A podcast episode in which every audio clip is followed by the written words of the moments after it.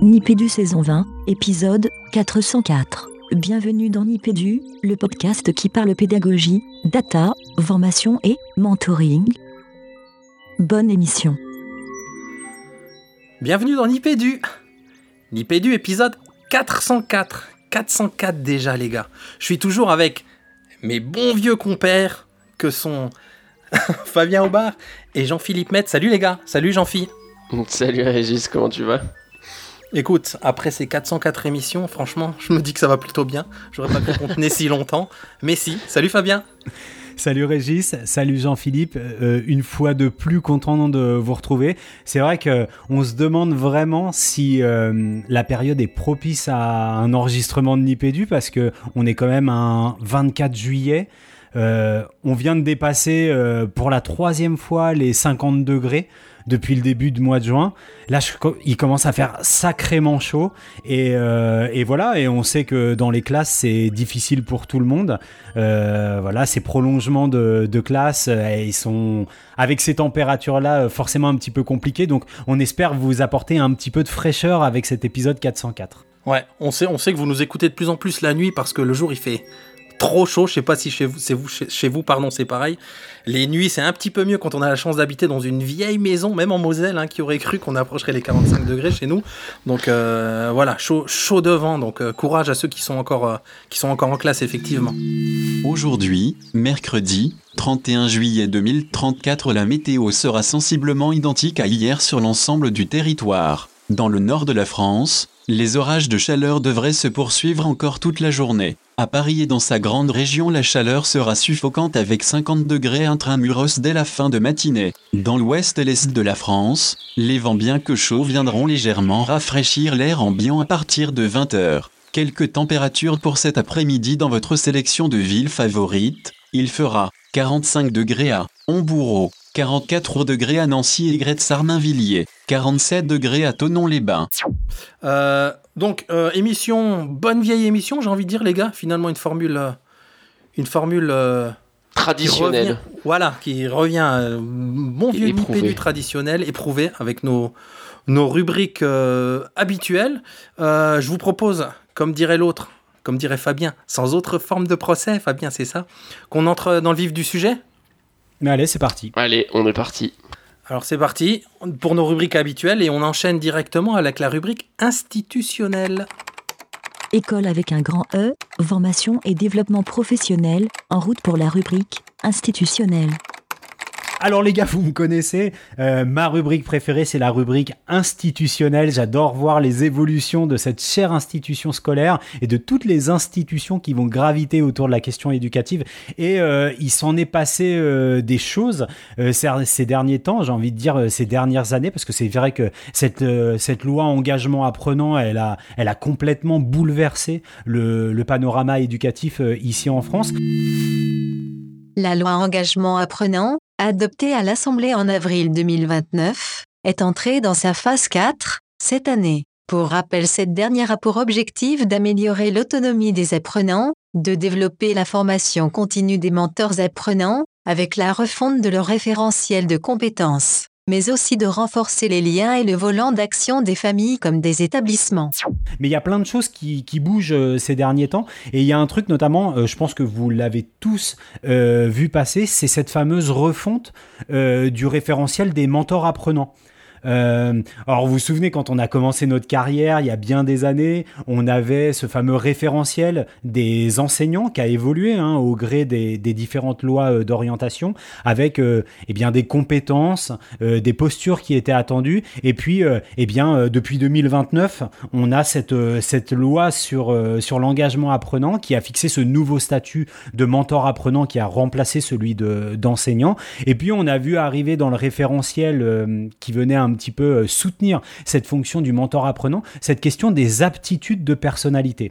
Alors, les aptitudes de personnalité pour les auditeurs non enseignants ou non mentors apprenants qui nous écouteraient, qu'est-ce que c'est? Eh bien, c'est le fait que euh, lorsque vous passez votre concours de recrutement de professeur, euh, vous êtes d'ores et déjà informé du fait qu'on attend attend de vous non pas seulement une posture, non pas seulement des capacités ou des connaissances ou des connaissances didactiques, mais aussi une forme de savoir-être naturel qui est lié à votre personnalité. Donc on le sait, on a, on a à la fois des tests, des tests de psychométriques, mais surtout des tests de, de personnalité. nous, on les a pas connus, on les a pas passés, mais moi qui, qui m'entoure depuis quelques années ou qui suis entouré de, de, jeunes collègues, eh bien, on a les retours sur ces, ces tests de personnalité qui sont conduits par les, par les psychologues de, de l'éducation nationale, qui vont pouvoir identifier des traits de caractère qui vont faire que oui ou non, eh bien, euh, vous allez correspondre aux attentes euh, d'un euh, d'un mentor apprenant.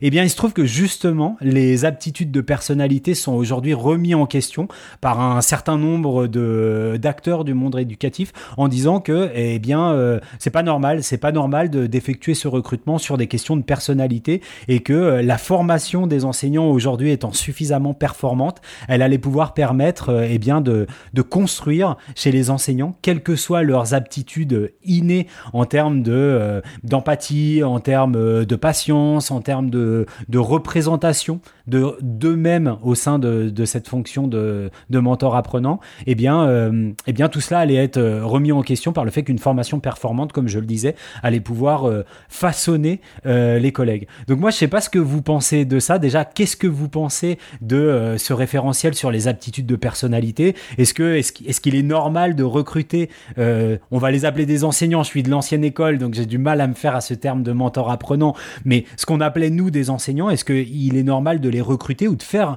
euh, d'intégrer à un moment dans le concours et dans le processus de recrutement ces tests de personnalité pour identifier euh, les professionnels qui seraient les plus aptes à, à se présenter devant une classe. Je suis vraiment curieux d'avoir votre avis là-dessus. On n'en a jamais vraiment parlé. Je me permets de prendre la parole, hein, Régis. Euh, je, te, la laisse ensuite. Euh, en ce qui me concerne, j'ai toujours eu l'intuition que ah, comment dire? Bah Déjà, en tant qu'élève, je pense qu'on a tous entendu euh, ou on s'est tous dit euh, ce, gars-là ou cette, prof-là n'aurait jamais dû être prof. Elle n'a pas, euh, non pas justement les capacités didactiques ou ce genre de choses, mais elle n'a pas la patience, elle n'a pas le charisme, elle n'a pas. Voilà, ces choses qui, relèvent un peu de, des traits personnologiques. Et, et, en soi, il me paraît pas délirant d'avoir voulu, euh, d'avoir voulu inclure ça dans la sélection des enseignants. Par contre, après, c'est toujours la même question, en fait. C'est pas tant la question du fond, mais c'est la question de la méthode. Euh, et en fait, je me demande si euh, le fait d'avoir voulu faire vraiment des tests personnologiques, voilà, avec outils psychométriques faits par des psychologues euh, n'est pas justement peut-être mettre un peu trop les gens dans des cases et ne pas avoir laissé l'opportunité à certaines personnes aussi de, j'allais dire, de, de faire leur profil, de développer aussi un certain nombre de capacités. Et en fait, je me demande si comme souvent dans la formation des enseignants depuis euh, le temps qu'on parle de formation des enseignants entre nous trois les gars, euh, si on n'a pas euh, derrière quelque part une idée qui avait, j'allais dire, un peu de justesse, un peu de, un peu de nez, on n'a pas voulu aller trop vite. Et quelque part en fait, il aurait peut-être fallu simplement réviser euh, la formation des enseignants de manière à ce que en fait les personnes qui n'aient pas assez traits personnologiques tout simplement se rendent compte d'eux-mêmes euh, que cette profession n'est pas faite pour eux. C'est-à-dire que si finalement euh, on mettait les enseignants pendant leur leur désormais 5 années de formation, euh, donc euh, post-licence, hein, j'entends, hein, bien sûr. Hein, donc vous, êtes bien au courant, les gars, que maintenant c'est bac plus 8 hein, euh, après le, pour, pour devenir enseignant. au lieu de passer plus de temps à préparer ces tests psychométriques, on devrait mettre encore plus longtemps les enseignants apprentis, enfin les futurs mentors apprenants euh, dans, euh, dans les classes et qui se rendent compte d'eux-mêmes s'ils sont faits ou pas euh, pour, pour ce métier-là. voilà, plus que des tests de personnalité. Alors je sais pas comment vous réagissez. Bah, moi qui ai repris la classe depuis, depuis 2-3 ans, je les ai pas encore passés. Vous, vous savez, le fameux la fameuse valorisation des acquis. Je vais, je vais passer un certain nombre de tests là à la fin de l'année et j'ai hâte de les passer parce que j'ai des discours très différents venant des collègues. Alors évidemment, ceux chez qui on sent là cet engagement et, et, qui ont ces qualités là, qu'on a envie de dire presque intrinsèques, que qu'on a du mal à, qu'on avait du mal longtemps à identifier. Ceux qui l'ont passé l'ont passé très naturellement et les autres chez qui ça passe un peu moins bien, eh ben on a du mal à leur dire pourquoi. Alors bien sûr, il y a bien sûr qu'il y a ces résultats chiffrés, etc. Mais vous savez bien que comme moi, c'est toujours, la même, histoire, quoi. C'est que les résultats chiffrés, ils veulent tout dire et rien dire. Et, et ceux chez qui ça ne passe pas, ben, j'ai envie de dire que ça ne passe doublement pas parce qu'ils ne comprennent pas vraiment. Donc, euh, moi, j'ai hâte de passer un morceau pour voir à quoi ça ressemble très exactement. Alors, on a, les dossiers, etc. On voit un petit peu à quoi ça, ressemble. Mais j'ai hâte d'être face au jury pour voir ce que c'est concrètement, comment que ça se passe et, quelle est la part du, du, du haut jugé aussi là derrière. Parce qu'on sait, on sait comme toujours que dans le texte c'est transparent, mais sur, le, sur la mise en place, il y a toujours un, côté un petit peu, un petit peu obscur. Donc, euh, moi, c'est ça qui me manque, en tout cas pour l'instant, pour. Euh, pour donner un avis plus précis, puisqu'on va dire entre guillemets, j'aurai la chance d'en passer un morceau de ces, de ces fameux tests, mais je me sens, euh, je vous l'avoue, je me sens toujours enseignant. Le, le nom, le nom de, de, mentor apprenant, c'est vrai que les classes ont beaucoup changé. Hein. Quand, quand, quand j'étais en classe il y a, il y a longtemps, disons, au début de carrière, qu'on était enseignant. Et même, euh, vous vous rappelez, on aimait bien dire, Fabien, tu te rappelles, on aimait dire au, cours de notre carrière, prof des écoles. Enfin, tout ça, ça nous paraît tellement loin maintenant. Maître, d'école. Le maître d'école. Maître d'école, tu te rappelles? Voilà, voilà. Alors, bien sûr, il y a nouveaux mots, nouvelles pratiques. C'est sûr que les classes d'aujourd'hui, d'aujourd'hui de, de, de, 2034, ressemblent plus du tout aux classes de 2015 c'est sûr que le métier, il ressemble plus du tout. C'est sûr qu'on a besoin de ces qualités euh, autres que juste de simples, euh, comment dire, pédagogues, transmetteurs de savoir. Mais euh, compliqué, on est encore en, période de transition. Enfin, moi, ce serait mon point de vue là-dessus. quoi. Alors, moi, il y, a quand même deux choses par rapport à ce que tu dis. Euh, le juger, je sais pas, parce qu'on l'a dit, on est quand même face à des psychologues, à des évaluateurs experts qui se basent euh, sur des tests personnologiques ou des tests, euh, enfin des tests de personnologique qui ont des, des grilles d'interprétation qui sont données. Donc j'imagine, en tout cas, j'ose espérer qu'on a une forme de, justesse euh, scientifique derrière et pas d'infaillibilité, mais en tout cas, ces évaluateurs, ils sont en mesure de mesurer, enfin, ils sont en mesure, oui, ils sont en mesure de d'évaluer les écarts qui peuvent exister entre euh, ces différents, les items, l'évaluation euh, chiffrée qui est faite et l'interprétation qu'eux, ils en font, un petit peu comme lorsqu'on proposait des tests psychométriques à l'école, je me souviens, je sais pas si vous vous souvenez de ça, longtemps, on a eu des professionnels d'éducation nationale, psychologues de formation, qui étaient dédiés à des tests à faire passer des tests psychométriques aux, écoles, aux élèves dans les écoles. Ça date de, ça date de longtemps. Hein. C'est du Binet Simon. Ça date euh, des premières classes de perf au début du XXe siècle et ça s'est prolongé. Bah, elles se sont terminées, je crois, peu de temps avant euh, la loi sur euh, l'engagement apprenant. Et, et, bon, je pense qu'on peut faire confiance à ces tests. En tout cas, je, prends le parti. Mais moi, ce qui m'intéresse derrière, c'est le fait que je sais pas si vous avez vu circuler ça sur vos différents euh, réseaux sociaux, mais euh, on, a des, on a des boîtes qui préparent à ces tests psychométriques. Donc on a aussi une façon, on peut piper euh, les dés, en tout cas, on a des boîtes qui, préparent à ça pour que, pour que la réussite soit du côté des préparationnaires. Et après, une autre chose, je me dis qu'à posteriori, par rapport à ce que tu dis, Régis, c'est étant donné aujourd'hui les niveaux de performance qu'on a atteints dans la personnalisation des parcours de formation pour les enseignants. Je crois que tu y reviendras un petit peu plus tard dans, l'émission. Euh, est-ce que on ne peut pas, euh, par rapport à ce que tu disais, Jean-Philippe, imaginer une sorte de seconde chance pour un certain nombre de participants de travailler avec eux ces, ces espèces d'aptitudes de, ces aptitudes de personnalité pour tenter peut-être de les développer avec eux au cours de premières années d'enseignement, avec un suivi très spécifique? Alors moi, je rebondirais sur deux choses sur ce que tu viens de dire. Euh, donc la, première c'est attention, hein, les tests psychométriques, euh, en fait, euh, la manière dont ils sont validés, euh, c'est d'ailleurs, je pourrais y revenir aussi parce qu'on on y reviendra sur la question de la crise des fondements des recherches en neurosciences, qui, qui, qui est pas complètement décorrélé, décorrélé pardon, de ces questions-là. les tests psychométriques, ils sont validés aussi tout simplement, c'est-à-dire pour être discriminants, c'est-à-dire qu'un bon test psychométrique, c'est c'est un test dans lequel les sujets se répartiront selon une courbe de Gauss avec un certain nombre d'écarts types, etc. Donc en fait, la, qualité de ces tests-là, c'est être sûr que les candidats qui se présentent, on, est capable de les discriminer et dire lui c'est un bon, lui c'est pas un bon. Après, derrière, est-ce que ça nous assure pour autant que ce test-là mesure bien ce qu'il est censé mesurer, ou en tout cas ce qu'il dit mesurer C'est tout autre chose. Donc, ces tests font très bien leur travail dans le fait de discriminer une population et dire, bah, il y, a y a une partie, euh, on va dire 50%, 60% qui sont pas reçus, et puis 40%, euh, enfin le, pourcentage complémentaire qui est reçu. Mais après, est-ce que cette discrimination est faite pour les raisons pour lesquelles on annonce qu'elles sont faites, euh, là c'est plus difficile et ça a beau être des tests psychométriques, euh, c'est pas forcément euh, gage d'assurance de, par rapport à hmm. ça. Et la deuxième chose que je voulais dire, euh, oui, c'était sur la capacité d'entraîner. En fait, là encore, on en revient un peu comme ce vieux débat des compétences transversales euh, autour des années 2015-2020. Euh, c'est qu'on essaye de, quand on dit trait de personnalité, c'est un terme très générique qui recouvre certainement des phénomènes très différents. Euh, que je parle justement de, j'en sais rien, de charisme, ou quand que je parle de patience vis-à-vis d'un élève, euh, enfin, ou d'élèves au pluriel euh, qui sont indisciplinés, que ce soit de, je sais pas moi, d'autorité ou de ce genre de choses. Est-ce que ces différents traits personnologiques qui peuvent être des qualités pour un enseignant répondent tous euh, de quelque chose qui soit, euh, je vais utiliser un néologisme un peu moche, apprenable. Euh, c'est-à-dire, est-ce que je peux me former à avoir plus de hmm. charisme? Peut-être que non, mais par contre, peut-être que je peux être formé à avoir plus de patience.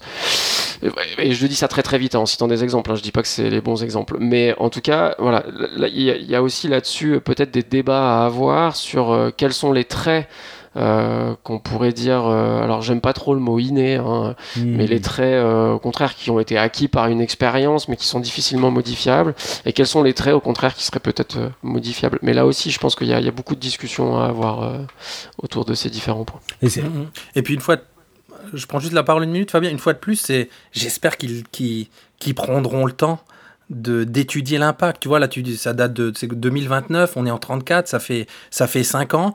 Voilà, J'ai envie de dire, commençons par tout doucement mesurer l'impact sur, sur les corps d'élèves. Le but, c'est toujours le même depuis toujours, j'ai envie de dire, dans l'éducation. C'est quel impact sur les élèves, c'est-à-dire est-ce qu'ils apprennent plus, mieux, euh, avec peut-être moins de temps. Donc voir l'impact réel pour vraiment euh, poursuivre ou, ou, ne pas poursuivre, mais pas comme on l'a connu pendant toute notre carrière, j'ai envie de dire, ces lois qui tombent, c'est même ces programmes qui changent, dont on n'évalue jamais l'impact, euh, complètement en tout cas, une nouvelle mandature, et puis on change tout, et puis on sait jamais ce qui a marché, ce qui n'a pas fonctionné. Euh. Donc là, laissons le temps, voyons ce que ça peut donner. C'est clair que j'ai les mêmes réserves que toi, Jean-Philippe, encore plus quand je, sais ce dont tu vas parler dans ta rubrique recherche tout à l'heure. Donc, euh, on a vu des, comment dire, des, des grandes vagues sinusoïdales, là, des choses qui, étaient ultra hype et dont on était sûr que ça allait marcher, et puis tout s'est écroulé. Enfin, sûr que ça allait marcher. Même pas, quoi. Donc, euh, avec une confiance aveugle parfois, même en la recherche, et, puis ça peut, ça peut se casser la gueule, comme être le, nouveau miracle, le nouveau miracle, entre guillemets. En tout cas, on est en, en, peut-être pas en termes de miracle, mais en termes de résultats et d'effectivité sur les élèves, c'est ça qu'on cherche à avoir. Voyons si ça fonctionne, et, et c'est tout ce qu'on demande depuis toujours. Les, qu'on les appelle les enseignants ou, euh, ou maintenant d'un autre terme en tout cas. Et merci les garçons, en tout cas merci pour ces retours. Je me rends compte que comme d'habitude, c'est quand même fou de se dire qu'on est à la 404e émission et qu'on maîtrise toujours aussi mal notre timing. J'avais prévu tout plein tout plein de rubriques, euh, en tout cas de points à aborder pour cette rubrique institutionnelle. Euh, je vous propose, euh, pour gagner un petit peu en dynamique dans cette école, dans cette émission, pardon, mais dans cette école, parce que cette émission est un petit peu une école, de vous laisser la parole pour vos rubriques respectives, quitte à revenir sur d'autres points institutionnels un petit peu plus tard dans l'émission. Est-ce que ça vous va Impeccable. Super. Allez. Donc on passe à pédagogique. Allez. Des outils, des data et de la pédagogie. Bienvenue dans la rubrique pédagogique. Bon, bonne vieille rubrique pédagogique, les garçons. Donc, euh, avec ma reprise de classe, je découvre des, des, nouvelles choses que je, que je connaissais, mais pas en tant que, pas en tant que mentor. Moi, j'aime bien, vous le savez, encore garder le terme d'enseignant. Il faut vraiment que je me fasse à ce terme, à, ces nouveaux termes. Donc, je vais vous parler. J'ai fait une rubrique un petit peu, un petit peu panachée, si ça vous va. Enfin, mhm. Je vais en tout cas commencer, puis on voit comment vous rebondissez, et puis à voir comme Fabien si on conserve tout ou si, on, je saute certains éléments. Euh, le premier dont je voulais parler, c'est Lumilo. Euh, bah, Lumilo, je l'utilise dans ma classe depuis, depuis l'année dernière. Alors, c'est pas complètement nouveau, hein, en tout cas, ça, il y a eu plusieurs, euh, plusieurs évolutions. Peut-être que j'en dis quelques mots pour les, pour les auditeurs qui sont pas enseignants ou qui ont, qui, qui, ne l'ont jamais utilisé ou, vu utiliser. Alors Lumilo, c'est assez simple, hein, c'est euh, une, un système de réalité mixte avec euh, donc des, lunettes euh, qui vous permettent et une plateforme. Alors ces lunettes, vous les portez en classe et vos, élèves qui sont derrière leurs écrans, vous voyez donc au-dessus de, chaque élève dans le travail que vous leur avez fourni, que ce soit sur tablette ou sur ordinateur, vous voyez au-dessus de leur tête un, une petite icône qui vous dit où il en est dans le travail. Euh, alors où il en est, si, si je devais scénariser, on, va prendre un exemple. On est dans une, vous avez préparé votre séquence de français en, différentes, euh, différentes, euh, différents exercices. Vous voyez où il en est dans les exercices. Vous voyez s'il est en, s'il est en difficulté. Vous voyez à quel, à quel point il a avancé ou pas. Et il peut aussi donc mettre au-dessus de au-dessus de sa tête une petite icône pour demander de l'aide. Alors l'avantage, enfin moi je, rêvais de le tester en vrai euh, euh, avec des classes, je l'avais vu de l'extérieur un petit peu euh, en tant que formateur, mais depuis le retour en classe je vois vraiment comment que ça fonctionne. Donc l'avantage c'est de d'avoir tout ça en temps réel et en direct. Alors ça a l'air de rien, euh, on peut se dire, bah, je peux circuler facilement dans ma classe et voir euh, chaque élève ce qu'ils font, mais vous savez qu'avec le nombre d'élèves d'aujourd'hui, c'est, plus compliqué qu'avant où on se plaignait d'en avoir 30. Là, c'est un petit peu plus compliqué avec les nombres d'aujourd'hui. Euh, du coup, on voit tout ça en direct. Alors, bien sûr, ça demande un, fort travail de préparation avant, parce que tout ça, c'est, c'est préparé par, par vous en, en, amont. Par contre, l'interaction, je trouve qu'elle est, elle est largement euh, simplifiée et amplifiée. C'est-à-dire que je j'identifie tout de suite les élèves chez qui ça bloque, qui ont besoin de mon aide. Donc je vais tout de suite cibler ce petit groupe d'élèves. Je peux les, quand je dis cibler, c'est soit euh, physiquement, je, je, vais, euh, je vais à côté du groupe d'élèves où je regroupe les élèves qui ont des difficultés, soit via la plateforme. donc je peux leur envoyer des, des, les, les, des petits messages d'aide. ils peuvent m'envoyer des, des, des, des, demandes auxquelles je réponds. Donc ça, c'est un fort avantage parce que, ben, avec un grand nombre d'élèves en classe, c'est compliqué. On peut, on peut voir aussi la typologie d'élèves, enfin, pas la typologie d'élèves, comment je pourrais dire, la typologie de difficultés qu'ils rencontrent et les regrouper euh, via l'espèce le, de chat intégré par petits groupes d'élèves avec qui on va interagir pour leur envoyer les éléments euh, dont, ils ont, dont ils ont besoin. Est-ce que vous l'avez déjà vu un petit peu en, en usage, euh, la solution, les garçons? Bah, moi, en ce qui me concerne, je l'ai jamais vu en usage, mais il s'avère que, euh, évoluant dans le milieu du supérieur, euh, c'est en fait, moi, quand j'ai découvert cet outil, euh, donc j'en ai entendu parler, mais là encore, les, profs de fac se sont levés vent debout en disant que ça leur donnait un boulot monstre et qu'ils l'utiliseraient pas dans les amphis. Mais moi, je trouve que ça a un potentiel extrêmement intéressant. nous, c'est quelque chose dont on essaye de, faire un peu la pub, justement pour l'utilisation en, en, amphi, pour que justement les profs puissent un peu plus se rendre compte de, là où leurs étudiants se situent au fur et à mesure d'un cours magistral. Mais euh, malheureusement, pour l'instant, euh, c'est euh, voilà, c'est les, les CP, enfin c'est les conseillers pédagogiques qui, qui, font un peu le forcing, mais, mais ça passe pas. Donc je l'ai encore jamais vu en usage, mais je serais très curieux de voir ce que ça pourrait donner dans le supérieur. Je suis très, je suis très content que tu en parles aujourd'hui. Mmh. Un, des problèmes hein, dans lesquels dans, les, sur, les, sur lesquels ça engage, c'est qu'effectivement, il y a tout ce côté euh, euh, récolte de données. Hein. c'est un problème vieux comme le monde. Et, on est allé à l'époque du RGPD. Je crois que c'est la troisième itération. Peut-être Fabien nous en dira plus tout à l'heure. Je sais plus, j'ai même plus suivi. Mais euh, voilà, il y a, ce souci-là de, de, récolte de données. Mais je trouve que c'est quand même assez efficace en classe. En tout cas, avec les grosses classes actuelles, je trouve que Enfin, j'aurais pas pu faire euh, ce que je fais aujourd'hui il, il, y a 15 ou 20 ans avec, euh, avec 45 élèves en classe, pouvoir euh, avoir un suivi à peu près individualisé ou par petits groupes. ça me simplifie vraiment la tâche. Puis il y a ce côté fun hein, aussi, il faut bien le dire, parce que, comment dire, on, on, est dans une espèce de. À la fois classe, je vous l'ai dit, hein, c'est de la réalité mixte, classe physique et classe virtuelle où les élèves eux-mêmes, s'ils chaussent leurs lunettes, bah, ils peuvent également voir leurs camarades, les difficultés qu'ils peuvent avoir, où ils sont bloqués dans, dans, dans, dans, un problème de mathématiques, de français ou, ou que sais-je, et aller leur filer un coup de main. Donc euh, vraiment, il y a ce que, ce que j'aime dans ce système, c'est que ça garde le côté physique aussi. On n'est pas dans le, du pur numérique. Hein, on pourrait imaginer, on, euh, y avait, y avait, on imaginait ça il y a quelques années en version entièrement numérique où chacun travaillait de chez lui et puis euh, l'enseignant il travaillait également de chez lui. Là, on reste quand même dans cet environnement classe. Il y a les vrais interactions euh, humaines et il y a cette surcouche de réalité, euh, de réalité augmentée là sur, sur la classe. Enfin, je, je, suis assez bluffé pour le moment par le système en mettant de côté hein, tous ces problèmes d'utilisation et de récolte de données par les boîtes qui, qui fournissent, euh, qui fournissent cette, cette solus. Mais non, non, à, tester. Si vous n'avez pas la chance de, si vous n'avez pas encore eu la chance de le tester en classe pour les enseignants qui nous écoutent, je vous encourage à aller voir. On mettra les liens dans les, dans les notes de l'émission, d'aller voir à quoi ça ressemble et peut-être de, de vous engager à tester ça. Quoi. Ça s'appelle l'Humilo. Euh, moi, juste, juste pour rebondir euh, sur ta rubrique, Régis, et puisque tu as euh, commencé à évoquer un des points qu'on voulait, qu'on voulait dont on voulait parler après sur le, sur le master euh, data analyse et éducation. Euh, il y a deux choses. Je suis, je suis partagé sur l'utilisation de solutions numériques comme euh, Lumilo. Je rebondis évidemment sur, sur, le, sur ce que tu as pu, sur tes propos enthousiastes et sur les possibilités qui pouvaient en être faites dans, le, dans le supérieur. On sait que ça finira par arriver, Jean-Phi, la massification de l'utilisation de ce genre de, de solutions de réalité mixte pour, pour l'accompagnement pédagogique. Il y a deux choses. Vous avez certainement vu euh, euh, ce mouvement euh, qui s'appelle la pédagogie spontanée.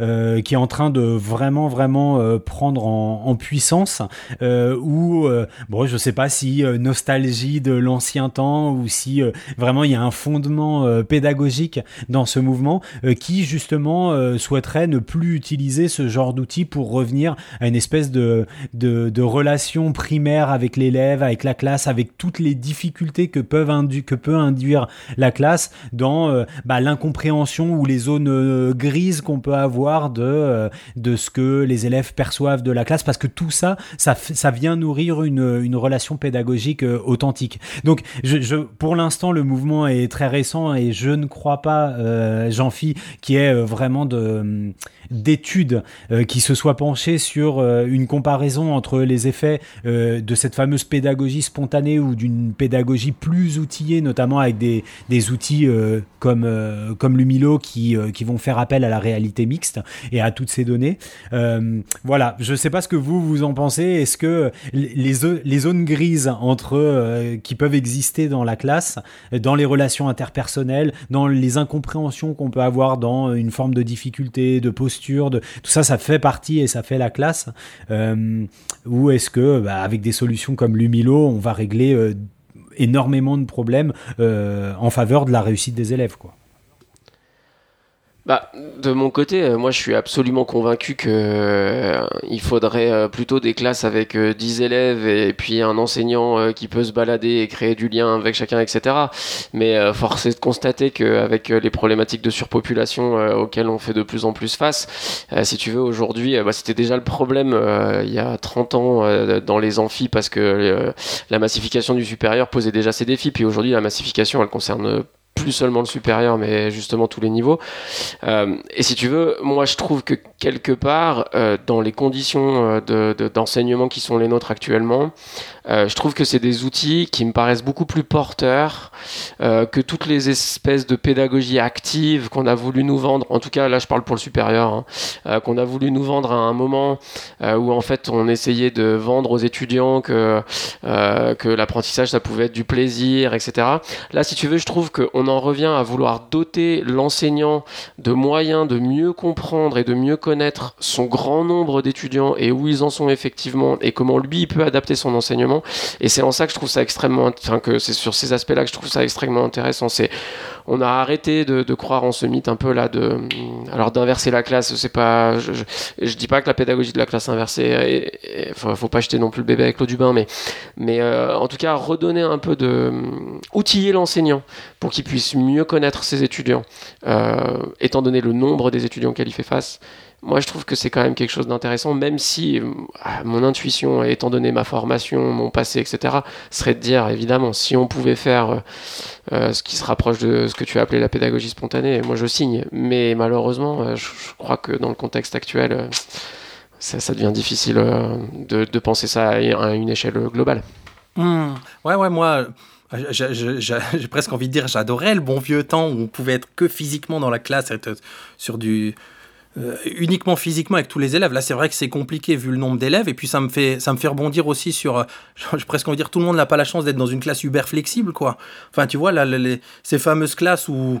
Bah, je caricature un peu, quoi, mais où l'enseignant choisit ses élèves, les élèves et les parents choisissent l'enseignant, et un petit peu, ils, fabriquent ensemble leur programme, et ils sont très nombreux, très, très peu nombreux, justement, lapsus dans, dans, dans les classes. C'est sûr que ça, ça, fait, ça fait rêver tout le monde, mais encore une fois, moi, j'ai envie de dire, j'attends de voir les résultats. Tu vois, c'est toujours mon, un petit peu mon obsession à la, à la c'est de se dire, ok, voyons si, est-ce que ça marche vraiment mieux? Est-ce que ça, donne plus de résultats? Bah, laissons le temps de voir. Hein. On a vu que, bah, il y a eu cette vague. Hein. Il y a, c'était, y a, y a 15 ans, il y a 20 ans, les premiers, plus même peut-être les, fameuses classes flexibles, et puis avec ces itérations jusqu'à la classe Uber flexible, bah voyons, voyons si, si ça peut vraiment, vraiment donner quelque chose. Alors avec avec quand même, il y, a moi j'apporterai une nuance à ce que tu viens de dire Régis parce qu'on pourrait croire dans ton propos qu'il n'y a pas d'utilisation de réalité mixte dans euh, les classes super flexibles. Or, euh, l'un des principes de la classe super flexible, c'est que non seulement tu as la sélection des élèves, mais tu as aussi la sélection des temps des espaces et des modalités d'accompagnement pédagogique. Donc dans un dispositif classe super flexible, tu peux avoir 10 élèves, euh, vous m'arrêtez si je dis une bêtise les garçons, mais je suis à peu près sûr de ce que je dis, euh, tu peux avoir 10 élèves en présentiel tel jour, mais parce que tu vas avoir le cours des portées qui va concerner 20 autres, 20, pardon, 20 autres élèves de ton groupe classe, qui eux seront euh, en téléenseignement derrière. Donc l'utilisation de l'Umilo, là, elle est intéressante parce que la collecte de données que tu peux faire en classe et donc tu parlais tout à l'heure, et ça va faire le lien avec le master euh, data analyse et éducation dont je vous parlais tout à l'heure. Tu vas, tu vas le cumuler avec les data que tu as récupérées via tes dispositifs de, de téléenseignement, et c'est en recoupant tout ça que tu vas arriver à un profil au profil le plus exact possible de l'élève en termes euh, d'acquisition, de performance et de, de besoins et de points encore à développer. Donc je voudrais être sûr que on est d'accord que dans une classe super flexible, on, ne se passe pas de la réalité mixte et des outils de collecte de données euh, en présence physique, puisque justement l'intérêt c'est de venir les récolter pour les combiner aux données qu'on récolte via le e-learning et le téléenseignement. Ouais, ouais, non, non, clairement d'accord. Hein, je...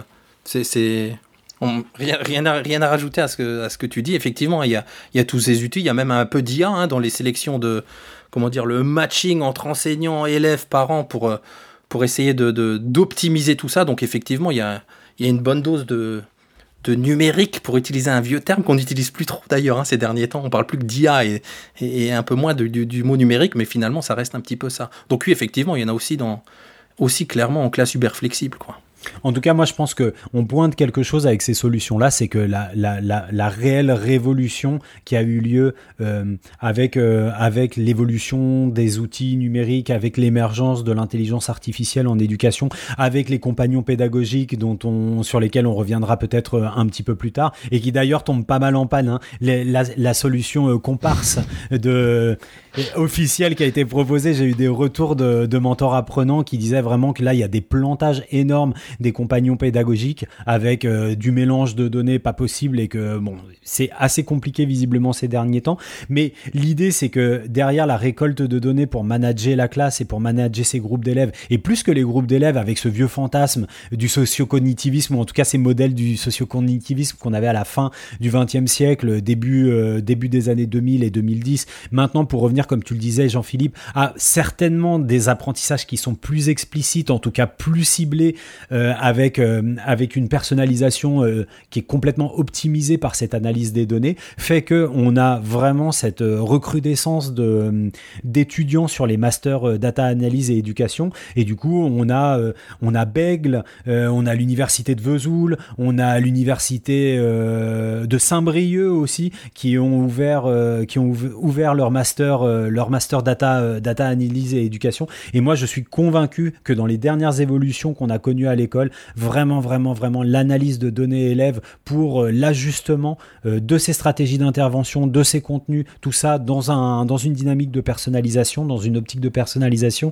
C'est vraiment ce qui, ce qui fait l'école du 21e siècle mais avec ses limites, comme tu le pointais toi-même, puisque euh, mine de rien, tu vois typiquement, c'est moi c'est ce que j'ai compris. Alors là aussi, corrige-moi si je dis une erreur, mais c'est ce que j'ai compris du fonctionnement des compagnons pédagogiques. Tu vois justement de on faisait confiance euh, à ses compagnons pédagogiques pour pouvoir traiter euh, ce qu'on appelait à une époque le big data, donc euh, ramasser plein, plein, plein, plein de data sur les élèves, et puis à partir de là, que lui puisse les traiter mieux que l'enseignant le ferait, et puis que le compagnon pédagogique puisse prévoir une trajectoire personnalisée, etc. Mais quand même, on se rend compte que, si tu veux, là aussi, on a voulu donner à l'IA des responsabilités qu'elle était peut-être pas encore tout à fait prête à, à intégrer, à analyser.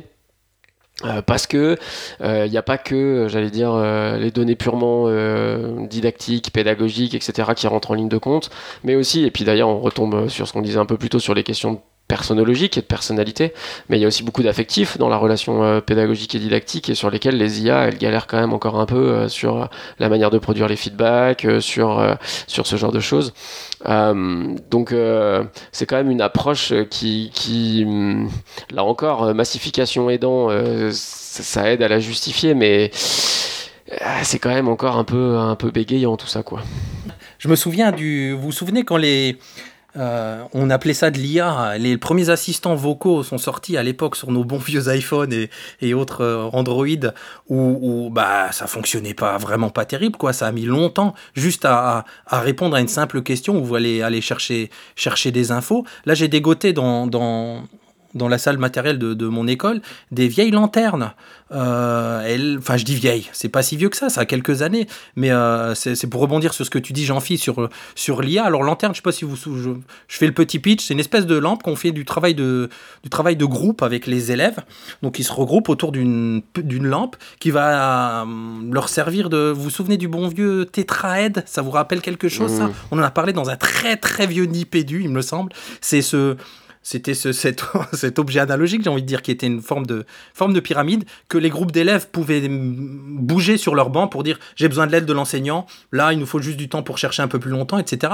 Là c'est la version IA et numérique, donc c'est ces fameuses lampes autour desquelles les élèves vont discuter autour d'un problème ou d'une tâche complexe que vous allez leur donner, et il va analyser leur, euh, leur, discussion pour voir s'ils sont dans la bonne direction, s'ils ont besoin d'aide, euh, et, éventuellement clignoter pour appeler l'aide physique de l'enseignant, avec plusieurs types d'indicateurs. Hein. Il y a des un indicateur temporel qui vous dit, ben, euh, voilà, ce groupe d'élèves, il est depuis tant de minutes c'est en fait l'intensité lumineuse de la lampe qui vous dit il est depuis tant de minutes devant, de, de, de, enfin le groupe est depuis tant de minutes devant tel problème. La couleur nous indique le, euh, je dis problème parce que je m'imagine là dans ma séance de maths hein, que j'ai fait la semaine dernière. Donc voilà, il est au problème numéro 3, ce groupe d'élèves là, et il galère un petit peu, donc ça commence, la luminosité commence à être forte et l'enseignant il sait que ah, potentiellement ces élèves ont besoin euh, que, que j'aille les aider.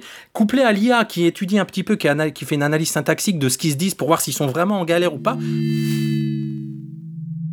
Le groupe A est fonctionnel et productif, l'ensemble des élèves est engagé collaborativement dans la tâche et ne demande qu'à être relancé pour une nouvelle activité d'ici quelques minutes. L'analyse vocale montre que dans le groupe B, Thomas est en retrait et ne participe pas activement aux échanges. Le groupe C semble en difficulté sur la question numéro 5 depuis plusieurs minutes. Vous pourriez y remédier par une relance ou en réexplicitant les données. Ça fonctionne pas terrible, hein. Pas terrible parce que on, va chez un groupe où, potentiellement l'IA nous dit là ce groupe-là a besoin de a besoin d'aide. On voit, on jette une oreille. Hein. Moi je jette une oreille et souvent non non ils sont sur la bonne voie, ils discutent, ils sont ils, ils ont pas besoin de mon aide pour de vrai. Donc l'outil est super intéressant, mais tu as raison, Jean-Philippe, on n'est pas encore dans ce qu'on pouvait imaginer euh, euh, de l'IA dans les années 2030, quoi. C'est pas, on, on, y, est, on y est pas, quoi. La preuve, hein, ces outils, je les ai retrouvés dans une armoire de, de, de, mon école et ils sont pas, ils sont pas, ils ont pas été vraiment investis, alors que, que, l'équipe y avait visiblement, de ce qu'ils me disent, en tout cas il y avait mis beaucoup d'espoir pour ces travaux de groupe. Après, euh, si je peux apporter des nuances, alors je ne sais pas si je dois en parler publiquement ce soir, mais Bon, on sait que depuis la limitation des accords commerciaux avec les États-Unis, euh, on a un certain nombre de solutions. Tu parlais d'iPhone tout à l'heure. On a un certain mm. nombre de solutions dont on dispose beaucoup moins euh, en Europe. On a des très bons outils en Europe, mais par exemple tout à l'heure euh, quand on parlait de quand on parlait de, Lumilo, euh, pardon, quand on parlait des, des compagnons pédagogiques, je sais que Alphabet a développé un compagnon pédagogique dont le nom m'échappe. J'en ai entendu parler, mais tellement dans des réseaux un peu cachés que ça m'échappe, qui fonctionne extrêmement bien. on a encore malheureusement et malgré tous les efforts qui ont été faits au niveau européen, on a quand même un petit peu de, retard sur le développement de, ces outils-là. Moi, j'entends qu'outre-Atlantique, il y a des choses qui fonctionnent extrêmement bien en termes de compagnons pédagogiques et, euh, aussi d'intelligence artificielle qui sont vraiment, vraiment optimisés pour la classe. Euh, moi, je pense qu'on va y arriver euh, très bientôt. Et puis, on le sait bien, hein, avec la rupture de ces, enfin, en tout cas, la limitation de ces accords commerciaux, on a aussi, tu parlais de la RGPD, oui, c'est 3, hein. Je pense qu'on est en RGPD 3 là. Euh, on a aussi, je pense, sauvé un peu notre peau en limitant, en limitant ces, ces échanges. Ouais, ouais, mais alors si je devais prendre la part du diable, comme dirait Stephen King, tu vois, personne n'a, je suis pas certain que l'Europe puisse rattraper Netflix et du un jour, quoi. Enfin, t'as vu la base de données qu'ils ont, t'as vu le, nombre de vidéos. Enfin, c'est, j'oserais presque dire, c'est dommage de, de, de pas s'en saisir, quoi. Tu vois, il y aura, enfin, je vois pas. Euh, t'as vu les petites plateformes européennes de de, de, de, de contenu pédagogique? Enfin, c'est, c'est quand même léger comparé à ces mastodontes. Alors, tu dis bon, si je devais donner mon ma part du diable, je me servirais bien plus de Netflix et du. Hein. Ouais, mais t'as pas le droit. Quoi? Comment? C'est vrai? On m'avait pas dit. Quel dommage, quel dommage. Euh, on en est à 40 minutes d'émission. Euh, je sais que la rubrique de Jean-Phi va arriver derrière et qui nous promet quand même euh, du costaud comme à son habitude. Est-ce qu'il serait pas le moment de marquer une respiration dans ce podcast avec la récré de notre bon vieux Jean Aka Papa à quoi tu joues, Régis? Ouais, eh, Jean qui nous a jamais lâché dans ses dans toutes ces émissions, quoi. Donc, euh, fidèle compagnon jusqu'au 404 et, et, au-delà, j'espère. Euh, je propose, euh, tu veux faire une petite introduction ou tu vas en parler juste après, Fabien? Non, je peux, puisque tu m'invites à le faire, je peux m'y coller dès maintenant. Donc, alors, vous avez vu qu'on a beaucoup parlé des années 2010, en tout cas du début de ce siècle, avec peut-être un petit peu de nostalgie dans cette émission, je dois le dire, eh bien, on va aller. Vous savez que Papa à quoi tu joues, et ce depuis les débuts de Nipédu, est un grand nostalgique. Donc aujourd'hui, il va nous parler d'un style, euh, j'ai envie de dire euh, culturel, en tout cas d'un mouvement culturel euh, qui était, je sais pas si on peut parler de mouvement culturel, en tout cas d'une approche qui était très en vogue dans les années 2010. C'est la dystopie. Donc il y avait de la dystopie partout, il y avait de la dystopie en littérature. bah, Damasio qui a commencé ses premiers écrits avec avec les années 2000.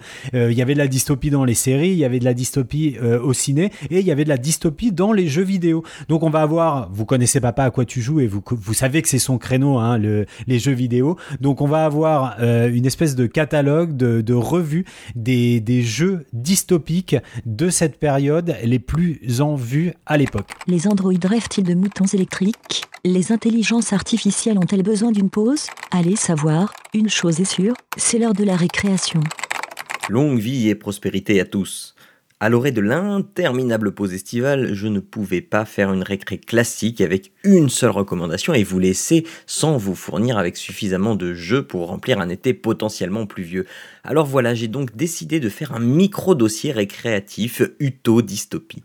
Le jeu vidéo est, avec la littérature, un des médias les plus adaptés pour aborder ce genre de thème et les productions allant dans ce sens ne mentent pas. Je vais donc vous proposer une petite sélection argumentée de plaisirs vidéoludiques qui vont vous, je l'espère, au minimum vous poser tout un tas de problèmes liés aux dystopies et utopies et au mieux vous provoquer un mind blow monumental, désolé pour l'anglicisme, mais l'équivalent français est bien pauvre. Commençons avec l'incontournable Remember Me du studio Dontnod, un jeu d'action à la troisième personne, ayant pour personnage principal Nilin, une erroriste, c'est-à-dire une hors-la-loi qui milite pour récupérer les souvenirs perdus. Si cette phrase vous paraît incroyablement surréaliste, c'est parce que vous ne savez pas encore que Remember Me se déroule dans le Paris de l'année 2082. Dans ce contexte, il est désormais possible, grâce à la société Memorize, de demander à effacer certains souvenirs de sa mémoire ou de les sauvegarder, les stocker, les échanger. Bref, on imagine bien le genre de dérive que cela peut engendrer. Et justement, Nihiline, notre héroïne, a des capacités hors normes en termes de manipulation de ces données. Et par crainte de ces capacités, les autorités vont effacer sa mémoire et Nihiline, aidée par ses anciens alliés terroristes, va partir à la recherche de ses souvenirs, de son passé et découvrir les secrets pas très reluisants de Memorize et l'impact de sa technologie sur la société. S'il reste un jeu d'action somme toute assez classique, voire vieillot dans son gameplay, c'est par sa vision architecturale et sociétale d'un pari futuriste que Remember Me a marqué les esprits. Se mettre à analyser cette production revient presque à ouvrir une boîte de Pandore tant le monde est détaillé et cohérent. On se perdra dans tous les détails des environnements et on essaiera de comprendre l'évolution de l'architecture urbaine de Paris. On a aussi un large volet de réflexion sur la propriété mémorielle et la valeur d'une telle entité si personnelle. Un jeu qui pourra donc rebuter par sa prise en main, mais qui vaut largement de passer cette barrière pour analyser tout le reste sur PlayStation 3, Xbox 360 et Windows. Tant qu'on est dans le domaine de l'architecture qui est mise en avant, je vous conseille également la série de jeux Mirror's Edge. Deux jeux en vue subjective qui vous feront courir sur les toits d'une grande ville d'un blanc immaculé. Cette ville, c'est un peu une vision d'un monde parfait, tout est propre, bien organisé, à sa place, mais tout cela a bien évidemment un prix, celui d'un régime totalitaire qui veut tout contrôler, la moindre petite chose pour que tout tourne comme les dirigeants veulent que ça tourne. On y incarne Faith, qui est une messagère. Sa mission, c'est de transporter des messages ou des objets à travers la ville, sans évidemment que les autorités ne soient au courant. Et pour cela, les messagers courent sur les toits et non dans la rue. Les messagers ne sont pas les amis des dirigeants et Faith va se retrouver embarqué dans une sombre histoire qui va l'amener à en savoir plus sur cette société si propre en apparence, mais si tordue sous le vernis. Mirror's Edge est disponible sur PlayStation 3, PlayStation 4 et Windows. Dans un tout autre genre, je vous propose Soma. Soma, c'est un jeu de survie horrifique. C'est assez étrange que je vous propose ce type de production, et c'est bien ce que vous vous demanderez pendant la quasi-totalité du jeu, mais sur ce coup, je, je vous demanderai d'avoir une confiance aveugle dans cette recommandation. Nous incarnons un homme qui va passer des examens médicaux, il teste un procédé d'examen médical expérimental dont on ne sait rien. Il consiste à avoir un gros casque sur la tête, et c'est tout.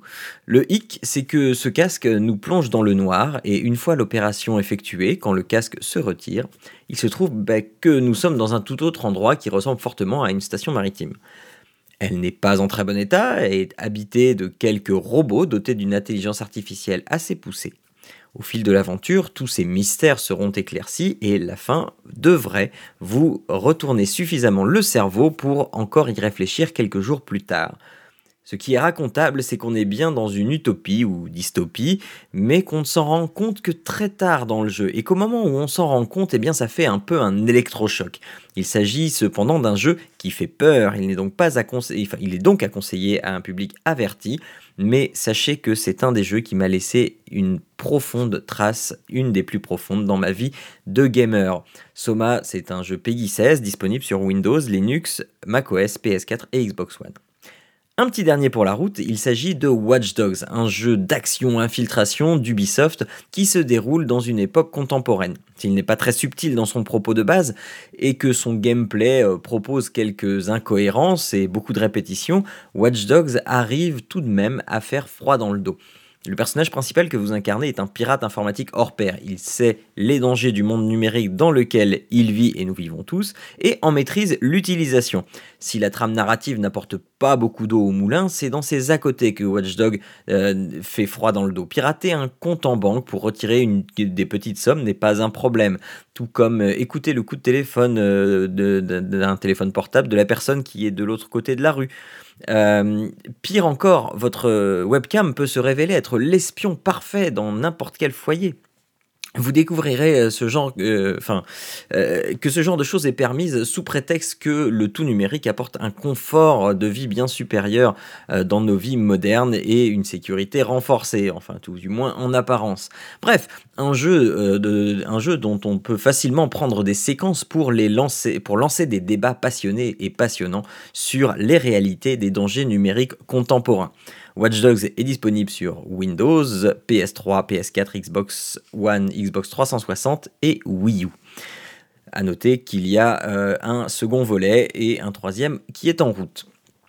Voilà pour ce micro-dossier, mais je ne peux pas vous laisser sur ces déprimantes dystopies. Alors pour terminer sur une note plus enjouée et vous souhaiter de bonnes vacances, voici une petite recommandation, rien que pour vous amuser cet été, seul ou avec des membres de votre famille ou des amis. Vous aimez la piraterie et vous avez toujours rêvé d'incarner Barberousse? Profitez donc de l'été pour jouer à Sea of Thieves. Sea of Thieves, c'est Euh, un jeu à la première personne dans lequel vous incarnez un pirate. Vous avez un bateau et vous pouvez partir à l'assaut des mers pour aller chercher eh bien, des trésors, des crânes ensorcelés ou encore des marchandises de valeur.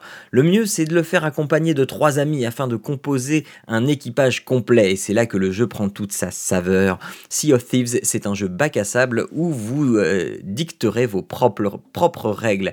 À vous de définir qui sera le capitaine qui ira grimper dans la vigie pendant qu'un autre s'occupera de tendre la voile après avoir remonté l'ancre, le dernier larron pouvant se dédier à la navigation en restant le nez sur la carte pour guider le capitaine qui sera à la barre.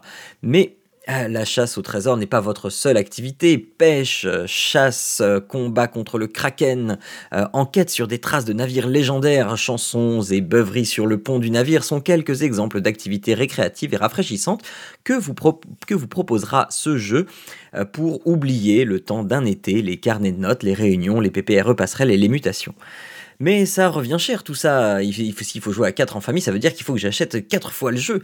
Eh bien, pas forcément. Microsoft ayant profité du récent événement euh, eCube aux États-Unis pour présenter son nouveau service d'abonnement Game Pass, vous pouvez euh, juste pour un mois vous abonner à 3,99€ et avoir accès à Sea of Thieves et une centaine d'autres jeux sur Windows ou sur Xbox.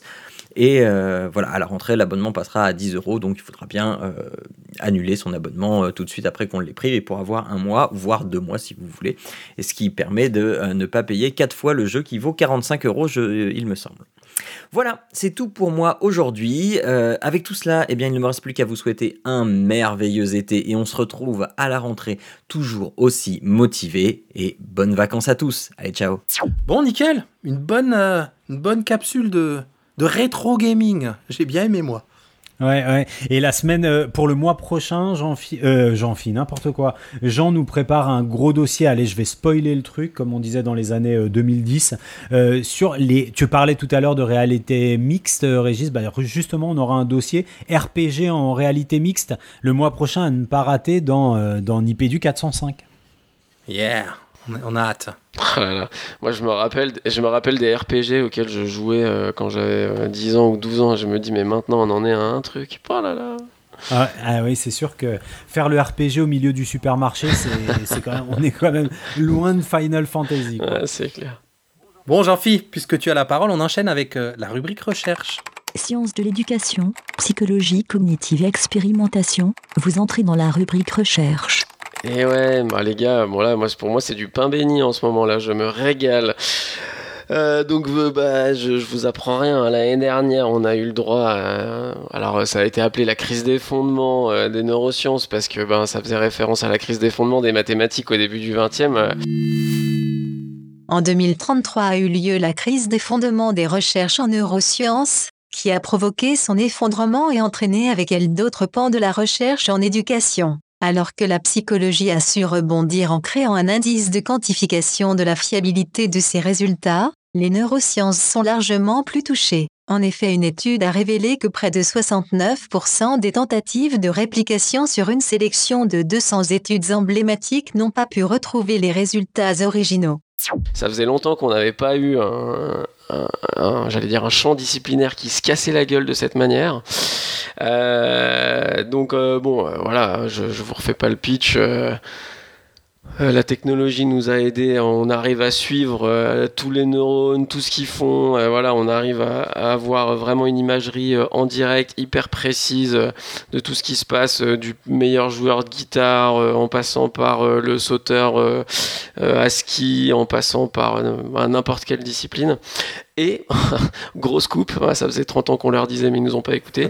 Grosse coupe, en fait, ça aide pas euh, à mieux enseigner ou à mieux apprendre ces différents mouvements, parce qu'en fait, euh, ben, l'apprentissage de tous ces différents mouvements, de ces différentes actions, de ces différents arts ou sports ou, ou euh, problèmes de maths, ou en fait, c'est pas par les neurones que ça passe, en fait, c'est par le comportement. Donc en fait, il y a eu cette espèce de Bon, encore, hein, je vous refais pas le film, hein, mais euh, c'est vrai que ça a été hyper tentant de voir toutes ces technologies qui nous permettaient de, de rentrer encore plus profondément, d'avoir une vision donc encore plus ouais ouais précise et puis et puis même belle parce que c'était des représentations en termes graphiques, c'était des choses qui étaient aussi extrêmement jolies, enfin qui sont extrêmement jolies. mais mais voilà, on se rend compte qu'on a dépensé des milliards, que des carrières entières et des milliers de carrières entières se sont faites seulement là-dessus, mais la révolution promise du point de vue des pédagogies, en fait, on nous l'a vendu bah, la première fois, avis, ça devait être. Euh, euh, enfin, moi, je me rappelle euh, avec grande. Enfin, j'ai un très bon souvenir de. Ah, c'était qui C'était Blanquer à l'époque hein, qui nous avait fait le, le conseil scientifique de l'éducation nationale. Hein, c'est ça. Ouais, ouais, c'est ça. Avec Stanislas Dehaene, là. C'était Stanislas le prénom Stanislas le prénom Ouais, Stanislas okay. J'avais oublié. ils avaient même fait une chaire euh, au Collège de France, quoi. C'était vous dire si on, si on y croyait. Et puis, euh, puis en fait, euh, voilà, au fur et à mesure, on s'est rendu compte que bah, toutes les révolutions pédagogiques qui nous vendaient, globalement, des Maria Montessori, des Lev Vygotsky, des Jean Piaget, des, des, gens comme ça, avaient déjà quand même sérieusement essuyé les plâtres, quoi. Donc, euh, donc on se retrouve, euh, voilà, un peu dans. Donc là, on, alors j'allais dire un chandre, il ne faut quand même pas déconner non plus parce que, parce que là encore, il y a eu des très très belles prouesses technologiques. Et puis, euh, pour le coup, la médecine, elle se régale, a vraiment fait des bons en avant de, de fou. mais du point de vue de la pédagogie et de l'éducation, c'est vrai que bah, là, on se retrouve sur un certain nombre de choses. Alors c'est pareil. donc du coup, là, je fais le lien avec ce qu'on disait un peu plus tôt dans l'émission hein, sur les tests psychométriques. Euh, c'est pareil, dans ces années-là, à partir des années 90, 1990, 2000, on avait eu des blindés de, textes, de, tests psychométriques sur la motivation, sur les sentiments de compétence, sur toutes ces choses-là. Et maintenant qu'on suit bien les neurones et qu'on comprend bien, bah, on se rend compte que la motivation, on ne sait pas sur quel neurone la mettre. Euh, euh, le, sentiment de compétence non plus, on comprend pas trop comment ça marche tout ça. Et que, et que là aussi, bah, il y, a, y, a, des choses qui ont été faites. Alors là encore, je, je serais bien le dernier à dire qu'il faut jeter le bébé avec l'eau du bain, j'aime bien cette expression. Euh, donc, euh, mais en tout cas, on se rend compte qu'on euh, avait quand même pris globalement une assez mauvaise direction, enfin des assez mauvaises directions pour essayer la pédagogie. et donc du coup, avec le contexte qui s'est pas arrangé, donc dont on parlait déjà ensemble un peu plus tôt dans l'émission, hein, donc la massification, l'augmentation du nombre d'élèves dans les classes, etc. Euh, Dieu sait qu'on aurait eu besoin de, de petites révolutions euh, pédagogiques. Alors c'est pour ça que voilà, moi ça appuie euh, mes propos d'un peu plus tôt, hein, de dire que bah, les outils numériques, c'est sûr que ça, je suis le premier à dire que ça remplace pas l'humain, que ça remplace pas l'intuition, la sensibilité, tout, tout, ce genre de choses. mais force est de constater que bah, la science aujourd'hui, elle est tellement brinque-ballante et on est tellement dans une période de, de flou et de remise en question que le numérique et puis que des, solutions comme, euh, comme Lumilo ou ce genre de choses euh, nous, euh, nous dépannent bien dans cette, dans cette phase où on se rend compte que on sait pas trop quoi faire. Alors, alors du coup, voilà, du, du point de vue de la recherche, donc là, on voit des revues entières hein, complètement revoir leur ligne éditoriale. Donc, alors certaines ferment, et puis d'autres revoient leur ligne éditoriale, et puis on repart sur des recherches beaucoup plus cliniques.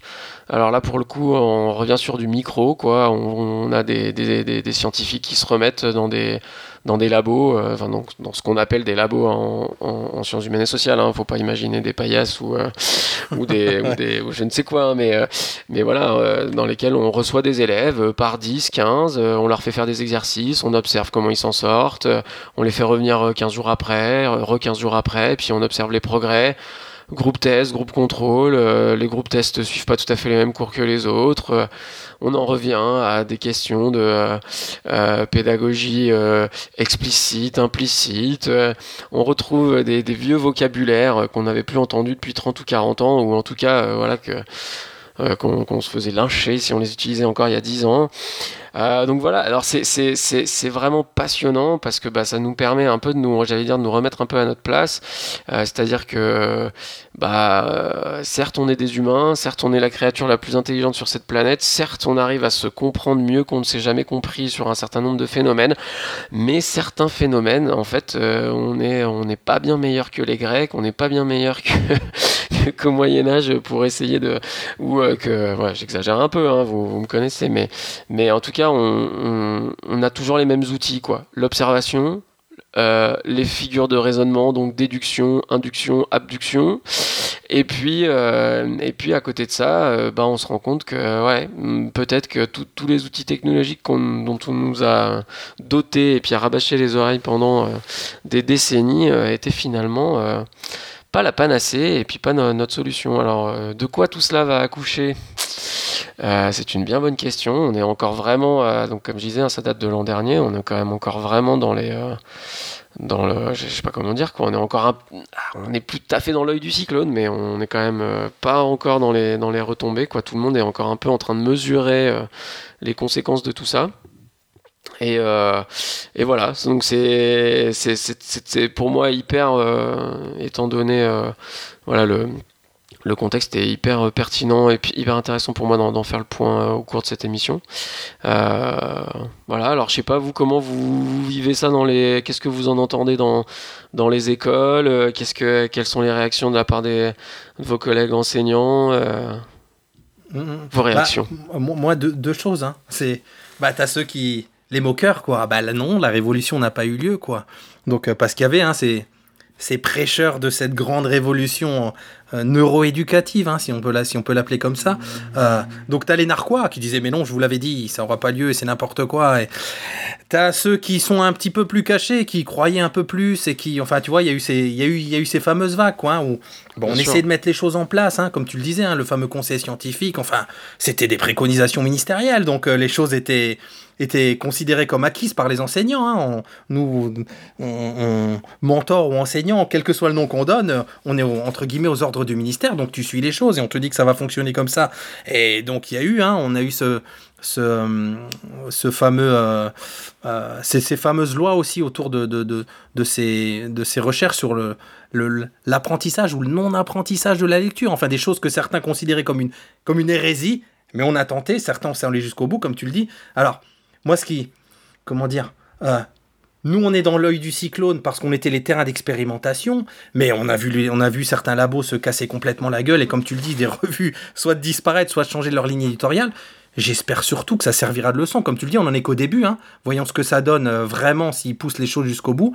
Et, voyons l'examen de conscience que ça, va, donner, si ça va découler sur de, sur de bonnes choses ou si c'est comme d'habitude, l'histoire se répète. Et puis dans, dans 30 ans, on aura de nouveau un autre, euh, je sais pas, peut-être sur euh, ce qui est maintenant très très très très en place et en vogue sur l'IA, peut-être qu'on en reviendra aussi. Alors que on a, j'ai envie de dire, on a le nez dedans jusqu'au cou et que, et que les grands labos sont un peu tous là-dessus, non? Enfin, peut-être euh, tu, tu, tu, tu, sauras nous en dire plus, Jean-Philippe, mais j'ai l'impression que vraiment, on, comment dire, on est passé d'un poisson à l'autre, quoi.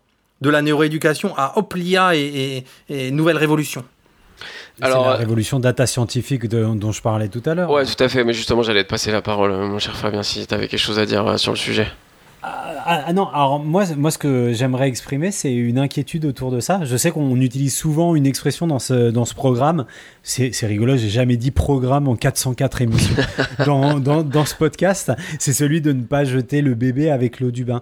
Euh, moi, pour moi, il y a eu quand même un effet vertueux dans euh, l'irruption euh, de ces neurosciences éducatives, là, euh, dans les années 2010. C'est c'est cette tendance que c'est cette tendance collaboratoire ou en tout cas qui favorisait la collaboration entre euh, les équipes de recherche et les équipes euh, enseignantes, praticiennes, où on a, euh, alors ça a pris pas mal de temps, dans mes souvenirs en tout cas, une, une culture partager, ou en tout cas deux cultures professionnelles, deux cultures euh, praticiennes, intellectuelles qui, se, qui ont réussi à s'harmoniser. Et ça, ça a beaucoup bénéficié aux élèves. Et je pense que la médiatisation qu'il y a eu autour des, des, neurosciences et de leur application en éducation, avec un discours, je me souviens de, personnes comme euh, Bruno Della Chiesa, euh, le, le laboratoire Graines, notamment de l'Université catholique d'Angers, qui disaient non, non, attention, nous, on, on, on va chercher les best practices des enseignants et on les éclaire à la lumière des neurosciences. Et, si tu veux, ce rapprochement, il a été, euh, il a été intéressant dans le sens où euh, Jean-Philippe, toi qui fais quand même partie du Conal Collab, euh, donc euh, on avait dit pas de sigle, donc je déplie le Conal Collab sous ton couvert. Donc c'est le Comité national des alliances collaboratoires. Toi qui es quand même un grand représentant des Conal Collab, il y a quand même eu des bénéfices. Et si vous êtes là aujourd'hui et si on arrive à travailler main dans la main recherche et, et éducation, c'est parce qu'il y a eu cette médiatisation et presque cette scientisation de l'école via le canal neurosciences. Ben, moi, je suis pas tout à fait d'accord. Je suis pas tout à fait d'accord parce que j'adore quand t'es pas d'accord. parce que je pense qu'il y a eu des précurseurs euh, au lien, au rapprochement euh, recherche euh, enseignant euh, qui ont large, alors largement à l'échelle de mon existence en tout cas, largement précédé euh, les neurosciences. Tu vois, le premier qui me vient en tête, j'aurais tendance à dire, ça doit être fin des années 70, début des années 80. c'est Guy Brousseau, Bordeaux.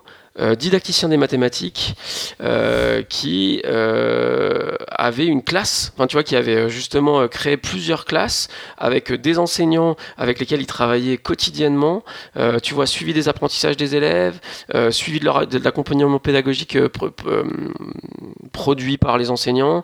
Enfin tu vois, et, dans des équipes de didactique, tu vois, je pense aussi à l'équipe de, je crois que ça devait être Toulouse, puis il y en avait une autre en Bretagne, alors euh, Rennes, Brest, j'en sais rien, je me rappelle plus. Mais euh, Saint-Brieuc. Euh, peut-être, ouais. Mais euh, toujours est-il qu'il y, y, avait dans les dans les équipes de didacticiens aussi dans ouais années 80 puis là un peu plus tard Toulouse et, et, et, la Bretagne, ça devait peut-être plutôt être le début des années 2000. Mais il y avait eu des choses qui s'étaient passées hein, dans le rapprochement recherche et qui n'avaient pas attendu les neurosciences pour ça. Par contre, là où je te rejoins, euh, dans le fait de quand même euh, tirer, enfin tirer un coup de chapeau, en tout cas reconnaître euh, une, une valeur certaine à tous les travaux qu'il y a eu en neurosciences, mais mm, qui, en fait, au bout du compte, était une valeur qui a été, j'allais dire, montrée, partagée dans leur début, c'est qu'en fait, ils ont confirmé et que c'est pas rien, et qu'ils ont confirmé des, grâce à leurs outils, ils ont pu confirmer des intuitions qui, pour l'instant, étaient restées, euh, bah, j'allais dire, des intuitions, mmh. et qu'au bout du compte, il y a eu quand même tout un ensemble de recherches qui ont permis justement de, de donner un vrai crédit. Alors, ils ont eu tendance à beaucoup tirer la couverture sur eux parfois en omettant presque que ce qu'ils découvraient, c'était en fait de la redécouverte, mais toujours est-il que d'un point de vue purement scientifique, ça a eu un intérêt certain euh, de se rendre compte que en fait euh, voilà, ils allaient dans le sens de ce qu'on savait déjà, euh, ce, qui, ce qui a vraiment une vraie valeur et que j'essaye pas de dénigrer. Mais, euh, mais voilà, après, sur la collaboration enseignant-recherche, euh, je dis pas, ils n'ont pas été à la traîne, ça c'est certain, euh, mais par contre, euh, je pense pas que c'en ait été vraiment les précurseurs.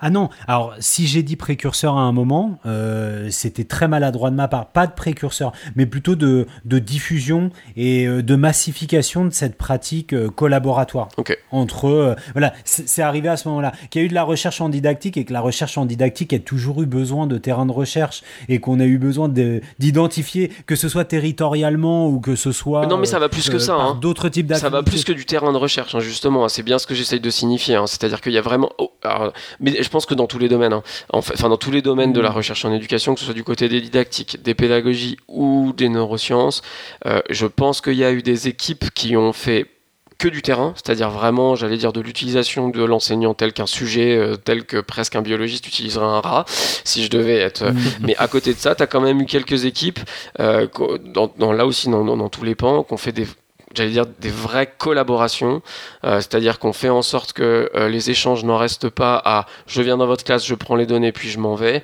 mais qu'il y ait un retour sur euh, voilà dans, dans quel cadre s'ancrent les recherches en question, qu'est-ce que vous en tant qu'enseignant ça peut vous apprendre, comment ça peut initier des réflexions chez vous sur vos pratiques, qu'est-ce que je vous conseille d'aller lire, et puis on se revoit l'année d'après, on fait ça avec une deuxième cohorte. Enfin, ça, je pense que donc c'est, je pense que c'est ça que tu entends par pratique de, de, collaboratoire. Alors, ça portait mmh. certainement pas ces noms-là, ce nom-là, mais c'est vraiment des pratiques euh, qui n'ont pas été propres, en tout cas, alors là encore, sans forcément mettre d'ordre chronologique, mais qui n'ont pas été propres à mon sens aux neurosciences. Ok. Est-ce que moi j'avais une j'avais une dernière question pour tous les deux.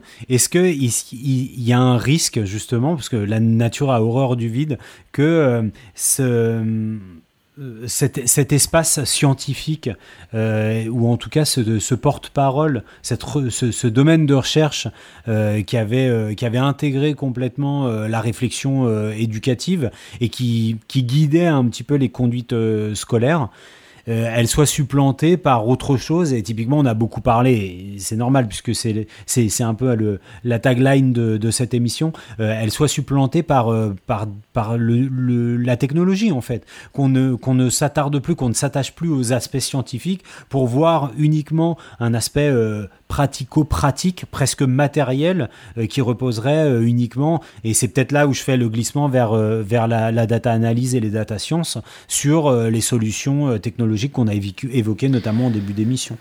Alors, à mon sens, et puis je, je, laisserai la parole ensuite à Régis, à mon sens, alors, en toute sincérité, c'est un risque. Et, et, je dois avouer que pour l'instant, on n'en est on n'en est pas complètement encore protégé. Après, ce qui se passe du côté de la communauté des chercheurs, c'est que mine de rien, euh, déjà, elle a toujours existé et puis elle était de plus en plus prête à ça parce qu'on le sentait venir. Mais il y a quand même toute une communauté de chercheurs euh, qui était en train d'affûter ses couteaux, si je peux me permettre l'expression, euh, au moment où on a commencé à sentir cette chute venir et qu'on préparait un peu le coup. Donc justement, euh, on a vu, on, a vu avant euh, la crise des fondements des neurosciences et on espère que c'est ça qui va continuer à prendre, euh, j'allais dire le, le dessus.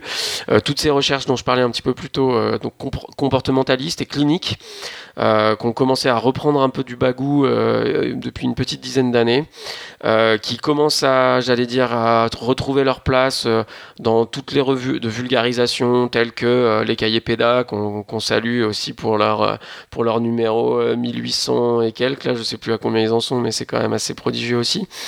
voilà, qui retrouvent un peu leur place dans, toute cette littérature, enfin, j'allais dire, dans la littérature un peu de grand public. Euh, donc à la fois euh, à destination des enseignants, à destination des parents. Euh, donc c'est pas fait.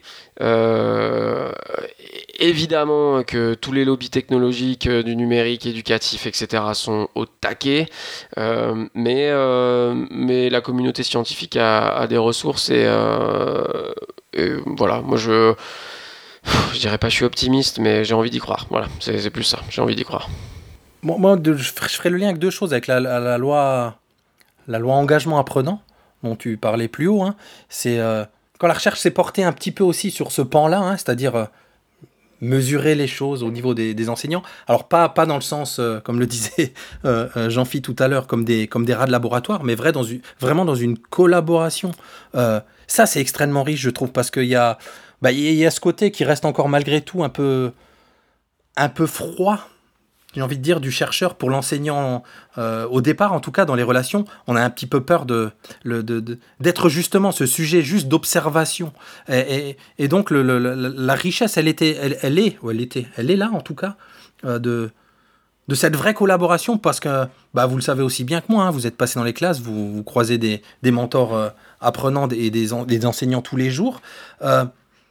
Il y a besoin de cette compréhension. Ça reste un, bon vieux, j'ai l'impression que je dis ça depuis, depuis au moins 300 épisodes de Nipédu, de reconnaissance de l'enseignant dans toute la complexité de son boulot. Et on sait qu'aujourd'hui, alors on y met, euh, on y met du, numérique, on y met de l'IA, on, y on y a mis un temps des, des neurosciences, hein, parce qu'on n'en a pas parlé, mais il y a aussi ce côté, euh, tout se prend en neurosciences. Euh, plus autour de l'élève, mais autour de, de, de l'enseignant, puisqu'ils appelaient encore comme ça. Donc, d'être approché dans toute la complexité, peut-être que c'est ce qui a fait aussi se casser la gueule à certaines choses, c'est-à-dire de se rendre compte à, un moment que, et, quand même bien le dire Jean-Philippe, on en revient aux bases de l'humain et qui est en fait le, le côté le plus complexe, quoi. Le plus complexe. Donc est-ce que... Euh, alors là, je, je, je, dévie un peu de ta question, hein, Fabien, mais... Et, du coup, pour le... Est-ce que ça... Ce, ce, cette chute, elle va être remplacée par un trop-plein de, de, de, de, numérique? J'ai envie de dire, vous vous souvenez des premiers épisodes de Nipédu, des tout premiers où on disait, ça y est, on lance un truc autour du numérique, et on disait, c'est un peu vieux comme le monde quand même, parce que dans les années 80, 1981, il y avait eu ce fameux plan informatique. Vous en souvenez, moi j'étais élève à cette époque, quoi. Où on avait cru que c'était un trop-plein et que ça allait changer les choses, et puis. J'ai envie de dire que dalle, hein, pour le dire trivialement. On a fait nos bons vieux nippés. Ouais, alors je sais, Fabien dit pas totalement que dalle. Mais Bon, pareil, regardez ce qu'on aurait pu imaginer en, en, en, je sais pas, en 2015. On a commencé quand on y quelque chose comme ça, 2014 ou 2014. 2013, ou je sais plus. Bon, bah, on Et- était en plein dans la folie du numérique. On s'imaginait. on- si on nous avait dit à l'époque, tiens, projetez-vous en 2034, et je pense qu'on aurait. On aurait dit qu'il y, aurait, qu'il y aurait eu une révolution autour du numérique et que l'éducation euh, individualisée aurait marché du feu de Dieu. Enfin, je sais pas si vous vous souvenez, mais on y croyait beaucoup. Et là, on est, on est je sais pas combien d'années après. Et ça n'a pas eu lieu. Et, finalement, on n'était peut-être pas assez mûr, ou j'en sais rien, mais on sait très bien que la révolution, elle aura pas lieu. Enfin, moi, je le vis comme ça, en tout cas aujourd'hui. À me dire, on en revient aux fondamentaux. Quand Jean-Philippe dit la recherche, c'est. ben, je vais observer 10 élèves, je vais avoir des entretiens avec 10 élèves et un enseignant. Ça prend du temps, ça coûte de l'argent. Les résultats, ils vont mettre beaucoup de temps à être produits. Et ben, on n'aura peut-être pas la chance de voir euh, de vrais effets ultra concrets et très très prometteurs le, dans nos vies. hein. C'est mon point de vue d'aujourd'hui. Peut-être un petit peu défaitiste, je l'avoue, mais euh, je me dis que c'est Non, mais c'est moi, tellement plus complexe. Alors, Non, je t'en prie, Fabien, alors vas-y, que vas-y. Jean-Phi avait terminé avec. Non, j'allais dire alors que Jean-Phi avait terminé avec une note optimiste. C'est vrai. lui.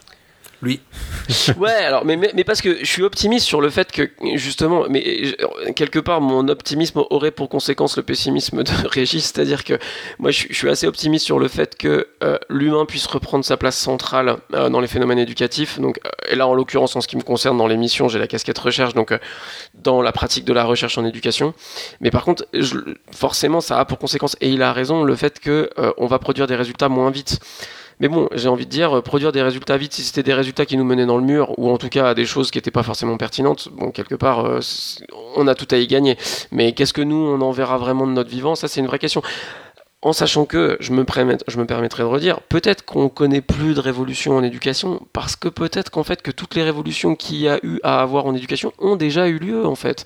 Et c'est peut-être là-dessus qu'il faudrait qu'on arrive à, à se rendre compte que peut-être que on a peut-être toutes les, toutes les cartes en main, et peut-être qu'il y a des nouvelles associations de cartes à tester, qu'il y a, mais je, je, crois plus vraiment. euh, je me rappelle d'une très vieille vidéo. euh, C'était euh, oh, c'était les débuts de YouTube. euh, alors, je serais incapable de vous dire l'année où j'avais vu cette vidéo. C'était un YouTuber qui s'appelait Veritasium. Ça vous dit quelque chose? Et euh, bref, c'était un gars qui s'intéressait à différents phénomènes et il avait fait une vidéo sur l'éducation qui était géniale où il avait montré qu'on avait toujours crié à la révolution. Donc à l'époque, c'était euh, révolution autour de la création de la radio, donc dans les années 20. Puis on avait crié à la révolution euh, dans l'éducation à l'arrivée de la télé dans les années 50. Mmh. Puis on avait crié à la révolution à l'arrivée de l'ordinateur dans les années 80. Et puis on criait à la révolution à, à- à l'arrivée de l'IA. Et puis je rejoins Régis. En fait, euh, sur ce siècle-là, que je viens de balayer en quelques inventions, il n'y a, il y a pas eu de révolution. On, on est toujours un enseignant face à une classe. On a des outils. euh, Il y a des modifications. Il y a des évolutions. Mais je pense pas qu'il y ait de révolution. Et je suis pas sûr qu'on en ait à en attendre. Alors je sais pas si c'est de l'optimisme ou du pessimisme, mais c'est... Bah, Regarde ce qui a eu le plus grand effet, le, le- le plus gros effet euh, depuis, j'en sais rien, 50 ans, peut-être même 100, les fameuses classes dédoublées dans les années 2020 en France. Mm. Là, il y a eu du résultat, quoi. Tu vois Et, Mm. et j'ai envie de te dire, là, pas d'outils numériques. Qu'est-ce qu'il s'agissait de quoi? Bah, Pour rappel, c'est on dédoublait les classes de CP et de CE1.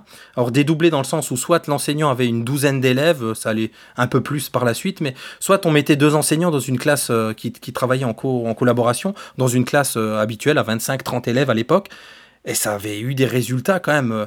Tu vois, là, là, c'était vraiment effectif. Et pourtant, ça a quand même été balayé. Mandature suivante, on dit, bah, circuler, il n'y a rien à voir, euh, on passe à autre chose. Oui, mais, oui, mais ça a planté les germes de la loi sur euh, l'engagement apprenant. C'est vrai, Avec la vrai. modification des temps, des espaces et des modalités de, de scolarisation. C'est vrai, c'est vrai. C'est vrai. Bon, les gars, Eh C'était- C'est une belle émission en tout Ouais, cas. Ça fait longtemps qu'on n'avait pas rentré dans le vif du sujet comme ça. Ouais, les gars, vous arrêtez pas, vous êtes sur euh, les routes euh, de partout là, vous faites les Ludovia CH, les Ludovia Tahiti, les Ludovia euh, Australie, vous arrêtez plus. Alors, c'est sûr que les bonnes vieilles émissions euh, derrière le micro, euh, tranquille, euh, on peut moins en faire. hein.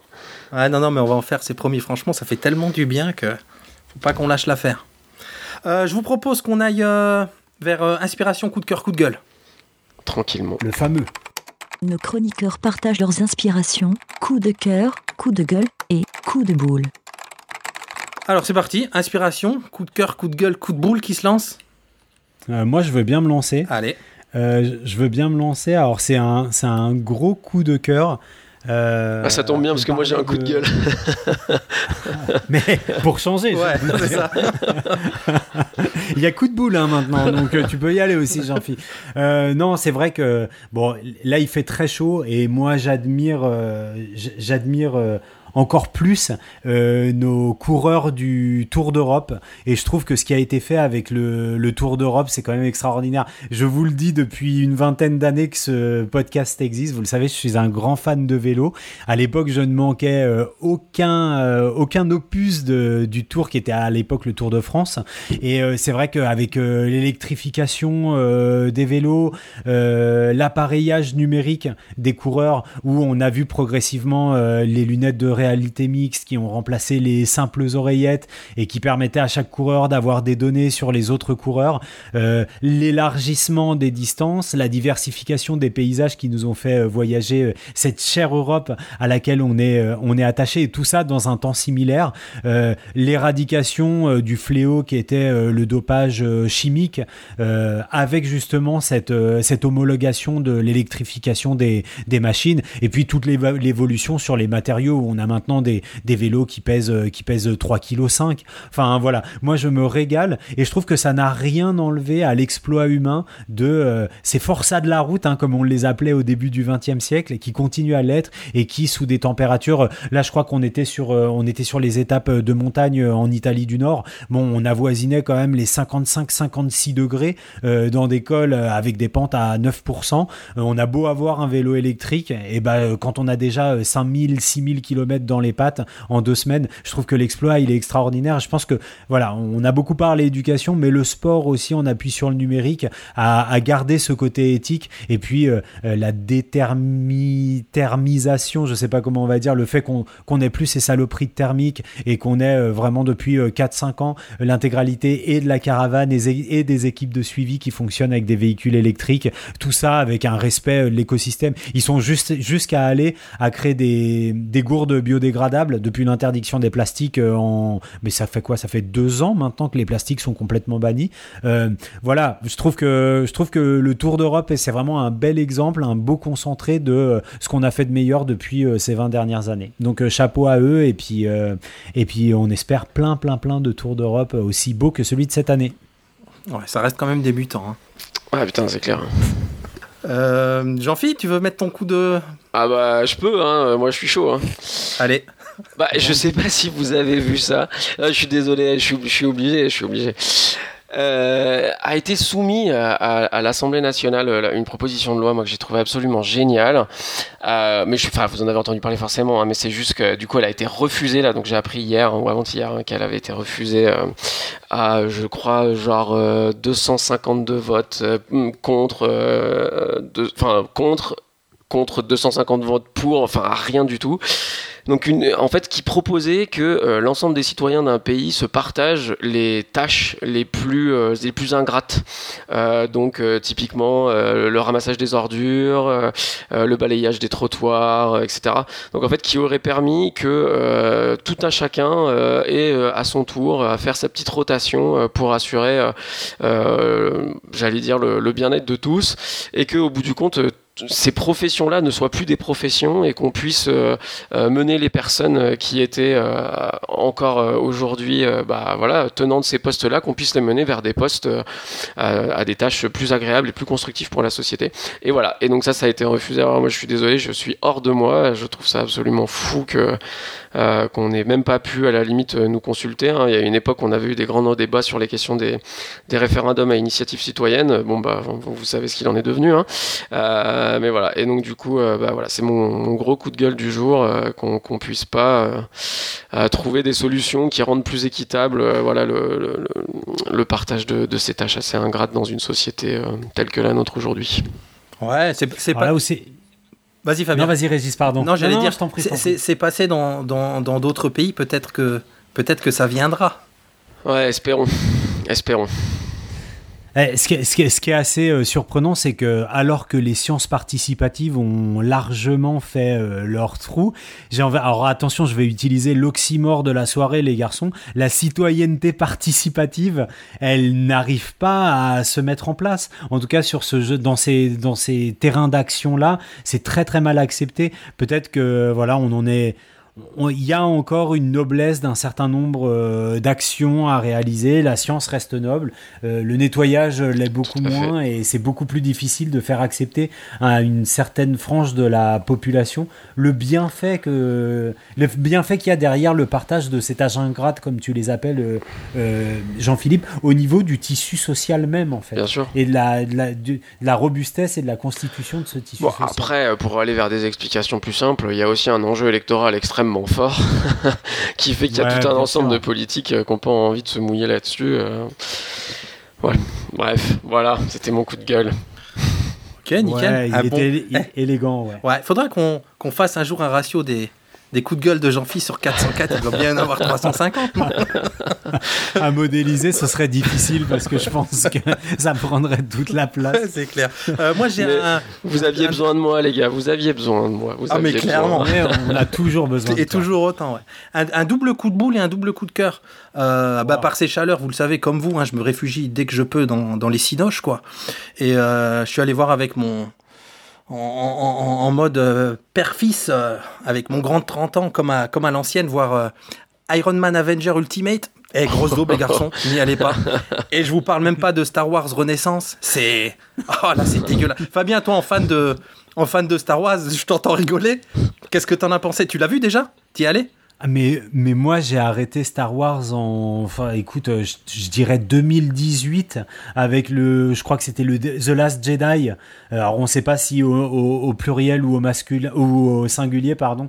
Mais non, non, j'ai arrêté euh, la saga Star Wars. Comme je peux te dire que j'ai j'ai arrêté l'intégralité des, des sagas, euh, des spin-offs, de spin-offs, de retour, de résurrection. Ouais. Je me suis, je me suis fatigué, donc je me réfugie dans dans les bons vieux bouquins en analogique et dans les dans les séries initiales, tu vois, j'ai relu les Game of Thrones euh, dans la langue. Alors euh, effectivement, j'avais mes lunettes et euh, du coup, j'avais recours à mes lunettes quand je devais passer sur de la traduction simultanée avec la dernière version de DeepL qui est juste hallucinante. Et avec cette réalité mixte, bah, je pense que malheureusement nos amis traducteurs et ne doivent plus avoir énormément de boulot, en tout cas au niveau de l'édition papier. Et ça, c'est moi, c'est mon combo coup de cœur. hein. Le bouquin analogique dans la langue avec mes lunettes en réalité mixte et euh, la traduction simultanée quand j'en ai besoin euh, via le DeepL euh, Plus ou DeepL Max. Je sais plus comment s'appelle la dernière version. C'est mon gros kiff euh, du moment. Mais je reviens aux origines. Voilà, j'ai arrêté les spin-offs de Résurrection,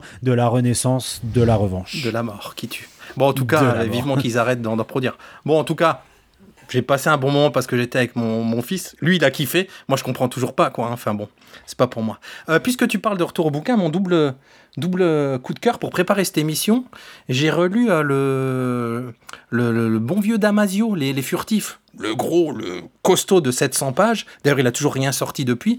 Donc c'est vieux, hein, ça date de 2018 ou 2019. J'avais envie de le relire parce que bah, vous connaissez Damasio, Fabien en a parlé tout à l'heure. hein. Hmm. Son côté un petit peu visionnaire, c'est bien de le relire à l'aune de ce qui se passe aujourd'hui parce qu'il y a des choses où il a vu juste, il y a des choses où c'est complètement, c'est, c'est complètement passé, passé à côté. Je me souviens de la même époque, j'ai pas regardé, j'étais très tenté de regarder, euh, de regarder euh, Black Mirror. Vous vous souvenez de cette série Ouais, culte très, très Fabien bien, parlait de, de c'était presque devenu une religion les dystopies en ces temps-là. Bon ben on est, on est, on est assez loin de tout ça. Par contre, une série que je vous recommande de regarder, même si elle date aussi de cette époque, qui est vraiment, vraiment sympa, c'est Years and Years.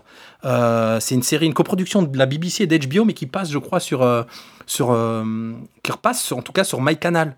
Et c'est vachement bien. C'est vachement bien parce que, là encore une fois, à l'aune de. De, le- alors, le pitch, c'est. Comment je pourrais vous vendre ça Euh, C'est un mix entre. euh, bah, un peu du, l'esprit Black Mirror et le This Is Us. Vous voyez ce que c'était This Is Us? J'en avais parlé aussi il y a longtemps. Euh, et c'est une projection aussi, on parle, de, on parle de 2020 ou de 2015, et on, s- il se projette comme ça dans le temps, une famille jusque dans les années 2040-2050. Et à la fois, ça fait froid dans le dos quand on voit comme ils ont vu juste sur certains aspects économiques et politiques, et ou d'autres où c'est passé à côté, mais c'est extrêmement intéressant pour le coup de, de, de, de, de- de regarder ça. Donc, donc comme d'habitude, vous nous retrouvez où vous voulez sur tous les réseaux que vous connaissez qu'on va pas nommer. Parce qu'il y en a trop maintenant, il y en a trop. Ah ouais, c'est C'est clair. C'est insupportable. Moi, je suis paumé. moi. Et on se dit, euh, bah, comme d'habitude, les garçons, à dans un mois. Mais grave, avec plaisir. Avec, avec grand plaisir. Et d'ici là, Eh, pensez bien à vous hydrater, les gars. c'est clair. Allez, on garde la pêche. Vous venez d'écouter Nipédu, le podcast qui parle pédagogie, data, formation et mentoring, avec vos hôtes, Jean-Philippe Maître, Fabien Aubard et Régis Forgione. Un podcast de la famille Nipcast.